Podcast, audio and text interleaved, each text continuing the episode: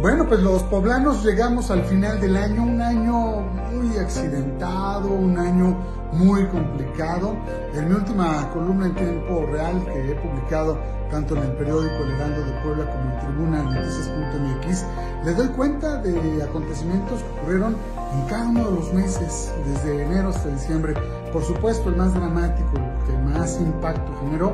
pues fue el fallecimiento del gobernador Miguel Barbosa y la llegada muy rápida de Sergio Salomón Céspedes a la gobernatura de Puebla después de un acuerdo muy, muy veloz, muy, pues yo diría casi unánime en el Congreso del Estado.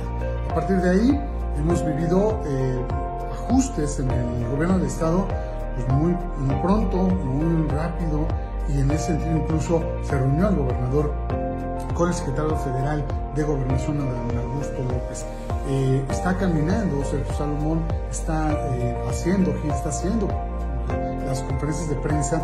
diarias y de esa manera está manteniendo mandando mensajes de estabilidad, de armonía, de control y me parece que está llegando a un final del año pues, eh, en, condiciones muy aceptables. Ya el próximo año, bueno, pues nos va a deparar, espero,